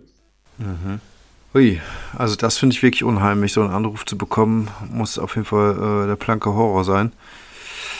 Tja, was für Beweggründe könnte jetzt irgendeine Person haben, so ein Gerücht zu streuen? Und, oder andersrum gesagt, wenn es jetzt keine unbekannte Frau gewesen ist, Nein, erstens, also die unbekannte Frau muss ja irgendwie in die Nummer gekommen sein. Das ist so der erste Punkt. Also wie kann sowas stattfinden? Die zweite Frage ist ja, wenn es jetzt irgendwie eine bekannte Person gewesen sein sollte, also wie gemein kann man sein, um dann halt so, so, so, so, so ein Telefonstreich in Anführungsstrichen zu spielen? Genau, es ist nachvollziehbar seitens der Polizei, dass diese Telefonkarte nie wieder für einen anderen Anruf benutzt wurde. Also es steht irgendwie im Raum, dass die wirklich gezielt dafür gekauft wurde, diesen einen Anruf zu tätigen und dann nicht mehr benutzt wurde. Und man vermutet, dass Katrins ältere Schwester angerufen wurde, weil sie die einzige aus der Familie war, deren Namen im Telefonbuch zu finden war. Also so. frei zugänglich im Telefonbuch. Die anderen hatten diesen Eintrag nicht genehmigt, also die waren im Telefonbuch nicht zu finden. Sodass ähm, für einen Außenstehenden außerhalb der Familie einfach klar ist, wenn du diese Familie kontaktieren möchtest, dann musst du diese eine Schwester anrufen, weil du an andere Nummern und Kontaktdaten nicht rankommst. Okay, also somit weiß man jetzt wirklich nicht, ist es jemand, der äh, die ein sadistisches äh, Spiel getrieben hat oder ist da irgendwie ein Funken Wahrheit dran? Genau richtig, ja. Diese Geschichte könnte durchaus auch wahr sein, denn es gab bei den Befragungen in Bergen an der Dumme und auch in den Nachbardörfern Zeugen, die sich an einen schwarzen BMW am 1. Januar an Katrins Verschwindedatum erinnerten, allerdings mit einem Berliner Kennzeichen. Also okay. diese Frau sagte schwarzer BMW Hamburger Kennzeichen, allerdings hatten diverse Zeugen einen BMW mit Berliner Kennzeichen gesehen, aber das sind ja Marginalien. Ne? Also wenn diese Frau wusste, dass da irgendwie dieses Auto im, im, äh, im Spiel war, dann es kann ja sein, dass sie sich vielleicht beim Kennzeichen an sich vertan hat. Aber dieses Auto wurde auf jeden Fall offensichtlich von Zeugen gesehen. Dem wurde allerdings damals nicht großartig nachgegangen, weil es einfach irgendein random Auto war und keinen Hinweis darauf gab, dass da irgendwas gewesen sein könnte. Ähm, ich finde, ein großes B und ein großes H kann bei Dunkelheit und schlechtem Wetter möglicherweise auch verwechselt werden. Das zum einen. Ähm, zum anderen wollte ich noch ganz kurz ähm, mal die Entfernung äh, euch allen mitteilen. Also Bergen an der Dumme nach Berlin sind so 240 Kilometer und nach Hamburg sind das so 120 Kilometer. Nur mal so zur groben Orientierung. Ja, Katrins Vater reist sofort nach Berlin auch, um dann da auf eigene Faust nach seiner Tochter zu suchen eben weil jetzt vieles nach Berlin deutet, aber auch da ist er dann irgendwie wieder ohne Erfolg. Das stelle ich mir auch unglaublich frustrierend und total verletzend vor, wenn du da irgendwie als Vater äh, fünf Jahre, sechs Jahre nach dem Verschwinden deiner Tochter irgendwie so eine, so eine Spur in Anführungsstrichen erhältst und reist dann nach Berlin, auch eine Millionenstadt, wo du quasi ohne Ansatzpunkt dann nach deiner Tochter suchst, ne? Und, und ich, keine Ahnung, ich will mich da gar nicht reinversetzen in diese Verzweiflung, die dahinter steckt, aber dann ähm, kommt halt nichts bei raus. Diese Hoffnung stirbt also auch wieder. Also in meinem Kopf ähm, äh, schießen so Begriffe wie ähm, orientierungslos, Aufbruchstimmung, Verzweiflung, Mut, Hoffnung und totale Leere ähm, umher. Und ich glaube, dass das äh, eine unglaubliche emotionale Achterbahn gewesen sein muss. Und ähm, ich kann aber auch total verstehen, dass der Vater sofort aufgebrochen ist. Das ist, äh, ich glaube, das würde jeder so machen. Ja, ich denke auch. Also auch ohne jetzt irgendwie einen Ansatzpunkt zu haben, einfach diese, diese Möglichkeit, die Person, die man seit Jahren sucht, zu finden. Und dann erscheint wahrscheinlich auch so eine Stadt wie Berlin gar nicht so groß, ne? wenn du da irgendwie mit Fotos losziehst und denkst, okay, wenn ich mich an belebte Plätze stelle, tja, das ist irgendwie soweit die Faktenlage. Es gibt dann im November 2008 nochmal eine, eine kurze Hoffnung darauf, irgendwie Licht ins Dunkel zu bringen. Quasi netter Verweis auf Mikes Podcast. Hm. Als, als ein erneuter anonymer Anrufer Informationen geben möchte hinsichtlich eines möglichen Ablageortes der Leiche von Katrin Konert, aber sich dann auch nicht mehr meldet. Also der, dem Telefonat kann die Polizei jetzt keine großartigen Informationen entnehmen und daraufhin folgt halt kein weiteres Telefonat, sodass ja einfach da dieser anonyme Anruf im Raum steht, wo angekündigt wird, dass man Informationen geben kann zu einem leichten Ablageort, aber das wird dann nicht mehr weiter mit Fakten gefüttert. Hm. Hui. Tja. Also ich kann jetzt hier bei diesem Fall keine Theorie wirklich äußern, ne? das muss ich vorab sagen. Ähm, beziehungsweise habe ich es ja eben schon gesagt. Also ich sehe jetzt an keinster Stelle irgendwie äh, einen Hinweis darauf, dass da jemand jetzt irgendwie oder Hinweis auf irgendeine Geschichte, die hätte äh, möglicherweise äh, stattgefunden ist. Ähm, von daher glaube ich, bleibt an der Stelle für mich persönlich nur übrig, dass man halt so die Fakten oder halt dieses Wissen, das man hat, hinnehmen muss und äh, die Hoffnung, dass sich das mal irgendwann doch aufklärt. Wüsste aber jetzt nicht wie. Also ich finde halt, Joachim äh, gibt da also kein gutes Bild ab, würde ich sagen. Und ähm, Sven und Christian Martin, ja, das ist, äh, das sind so Randfiguren, die möglicherweise da irgendwie eine Rolle gespielt haben, aber auch irgendwie nicht. Also es ist äh, tatsächlich sehr schwer. Es ist frustrierend, weil eben wir keine valide Information über ihren Verbleib haben. Wir haben irgendwie verschiedene Zeugenaussagen, die allesamt irgendwie zweifelhaft erscheinen, allen voran eben die ihres damaligen Freundes, der ja auch irgendwie, ja, sich zumindest in seltsamen Kreisen bewegt hat.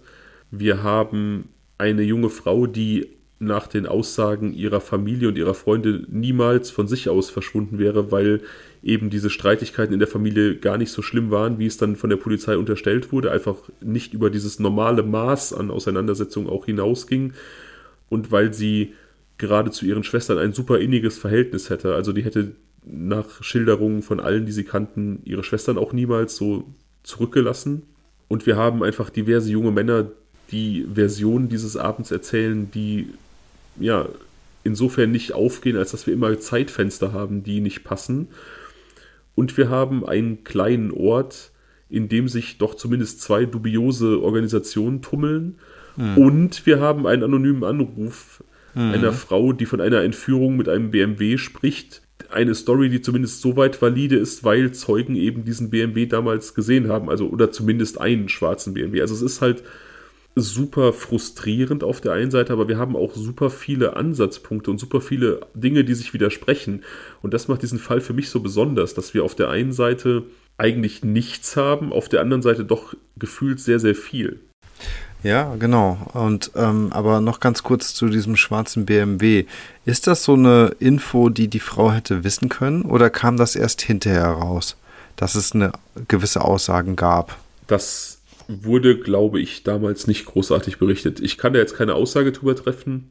Ich habe nur die Information immer wieder gefunden, dass die Polizei ihren Anruf als valide einstuft, weil eben diese Information mit dem schwarzen BMW auch in den Zeugenaussagen von diversen befragten Leuten am Verschwindungstag irgendwie aufgetaucht ist es kann sein, dass das irgendwie bei Aktenzeichen XY vielleicht erwähnt wurde und dass die mhm. Frau das dann da aufgeschnappt hat. Aber ich ähm, glaube das nicht, da die Polizei, wie gesagt, das immer wieder auch als valide Information ihrerseits deklariert hat, glaube ich, dass diese Information nicht so großartig bekannt war. Ja, okay, verstehe. Wie immer bei Cold Cases, so dass ich super gespannt darauf bin, was die Leute bei Instagram zu sagen haben, denn eure Theorien sind immer geil und schlüssig. Aber jetzt, heute haben wir ja quasi eine Top-Secret-Zuhörer-Folge.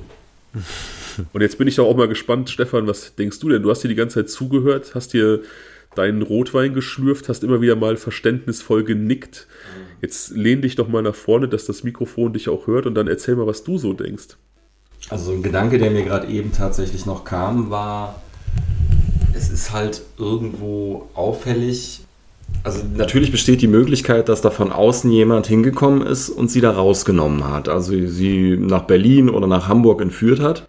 Aber ich finde die Ungereimtheiten im direkten Umfeld von der Frau irgendwie so ein bisschen schwierig. Also da ist einmal dieses auffällige Beziehungskonstrukt, auf der anderen Seite hat man ähm, ja viele Auffälligkeiten bei vielen Leuten, die im engen Kreis um die Betroffene halt rum waren. Und so nach der Regel der Wahrscheinlichkeit würde ich jetzt erstmal da auch weiter nachbohren, anstatt darauf zu pokern, dass sie von außen rausgeholt worden ist. Die Regel der Wahrscheinlichkeit, ja, das ist gar nicht so dumm. Also, ja, also alleine rein statistisch gesehen. Da sind so viele Ungereimtheiten im direkten Umfeld. Und ich würde da jetzt, also ich gehe ja sogar mal nochmal weiter. Ich bin ja hier nur der, stille Beiwohner und jetzt gerade auch mal kommentierend. Christian kam mir bei der ganzen Sache so ein bisschen sehr dubios vor und äh, auch weil da Freundschaftskonstrukte zum Beispiel zu Sven bestehen, als würde man sich da gegenseitig decken, weil mehrere Parteien vielleicht auch Dreck am Stecken haben. Ja, also ich glaube, die handelnden Personen kennen sich alle untereinander. Irgendwie ist halt eine kleine Ortschaft, ne? Das ist ein, ein Landkreis, der irgendwie sehr überschaubar ist.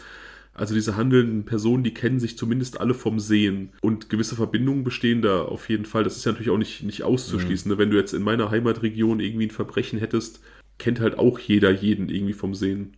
Aber du hast natürlich recht, diese, diese Verbindungen untereinander, die sind gar nicht großartig beleuchtet worden, auch polizeilich und öffentlich. Da weiß man halt auch nie, wie stehen die Leute zueinander. Und besteht da vielleicht die Möglichkeit, dass mehrere dieser Zeugen gemeinsam da irgendwas ausgeheckt und begangen haben und sich dann vielleicht auch gegenseitig mit ihren Geschichten decken. Ne? Also ja.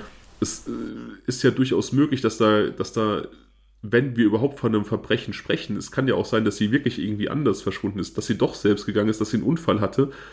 Aber wenn wir von einem Verbrechen sprechen, kann es durchaus sein, dass da einfach auch mehrere Leute involviert waren und wir die ganze Zeit von einem Täter ausgehen. Ne?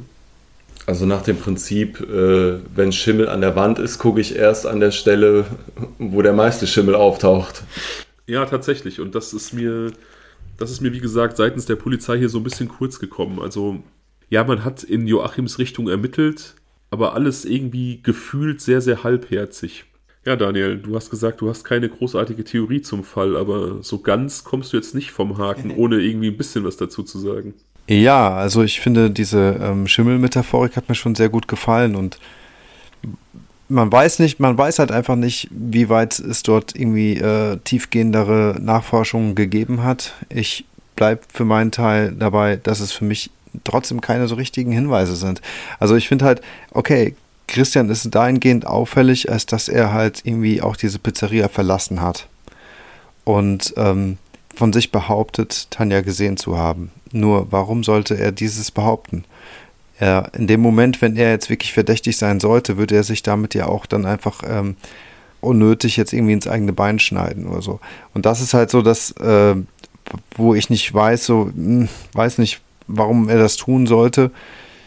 Ich, ich bleibe für meinen Teil dabei, dass ich keine so richtige Theorie habe, tatsächlich. Also, ähm, gesetzt im Fall, dass Christian sie gesehen hat und ähm, später wurde sie auch noch von Sven an der Bushaltestelle gesehen. Wenn das alles so stimmt, dann deutet das für mich am ehesten darauf hin, dass es vielleicht jemand von außerhalb gewesen sein könnte, möglicherweise auch dieser Omni äh, äh, ominöse. oh Gott, sag mal schnell. Ominös. Ominöse, danke schön. Das ist spät. Ominöse natürlich. Ähm, BMW. Das, das könnte halt für mich, äh, ich merke gerade jetzt erst, was das für ein Versprecher gewesen ist. Oh Gott. Ein bisschen lustig, ja. Okay, sorry Leute. Äh, ich bin wirklich müde. Nein, aber möglicherweise war es dann dementsprechend der BMW. Das wäre für mich jetzt irgendwie noch irgendwie einleuchtend, aber ansonsten finde ich, ich würde mir jetzt nicht rausnehmen wollen, jetzt hier eine Theorie loswerden zu können.